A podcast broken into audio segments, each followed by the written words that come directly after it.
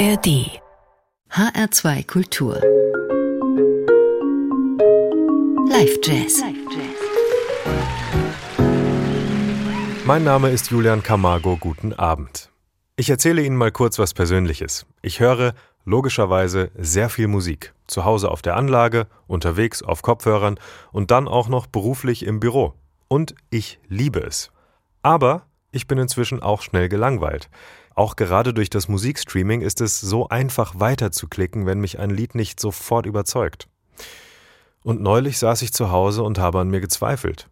Bin ich vielleicht nicht mehr in der Lage, ein ganzes Konzert oder ein ganzes Album am Stück zu hören? Dann hat mir mein Redakteur das Konzert für die heutige Sendung zugeschickt. Die Künstlerin kannte ich nicht.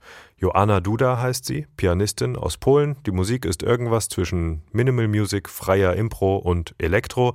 Sie spielt im Trio mit Bass und Drums und sie benutzt neben dem Klavier auch Synthesizer und Laptop. Ich habe mir vorgenommen, das Konzert über ein paar Tage verteilt Stück für Stück anzuhören. Ich setze die Kopfhörer auf, drücke auf Play und finde es erstmal gut. Nach ein paar Minuten will mein Hirn dann abschweifen. Das kenne ich ja schon. Aber dann sagt die Musik, hey, hier bin ich. Hör mal, den Sound kanntest du noch nicht, oder? Ich bin wieder da. Danach bringt mich ein anderer Teil in meditative Zustände. Und pünktlich als ich denke, okay, jetzt reicht's mit der Träumerei, setzt ein Beat ein. Und der Beat erinnert mich irgendwie an einen Regenbogen. Ich weiß selbst wirklich nicht, was das heißt, aber gleich können Sie sich ein eigenes Bild davon machen. Ich schaffe es jedenfalls nicht, wegzuhören.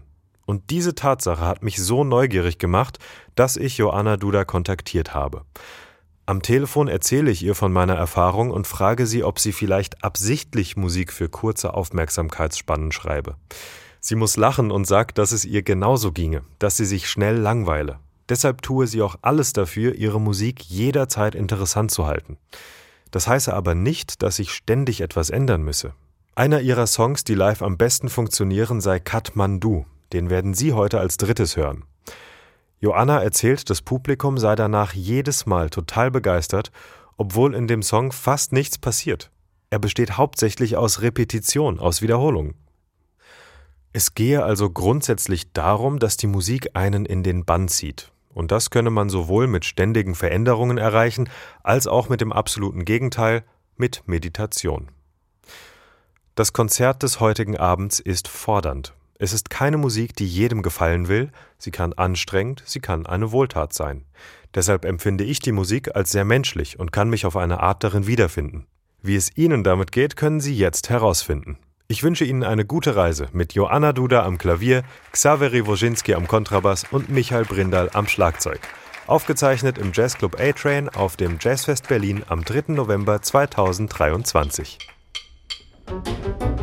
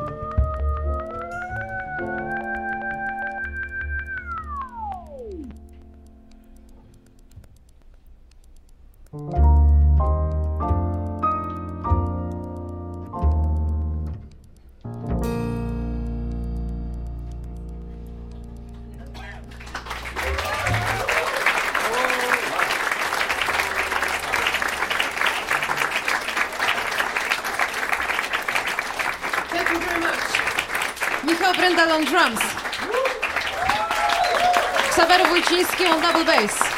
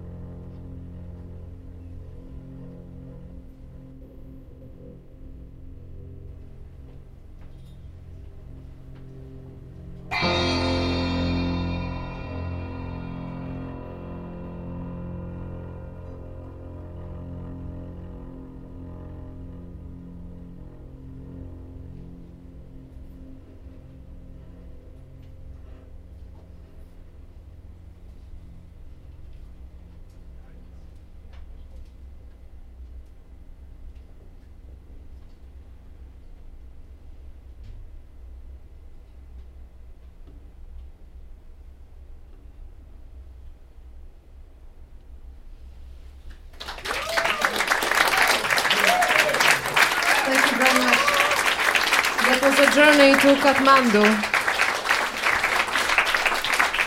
and some collective meditation.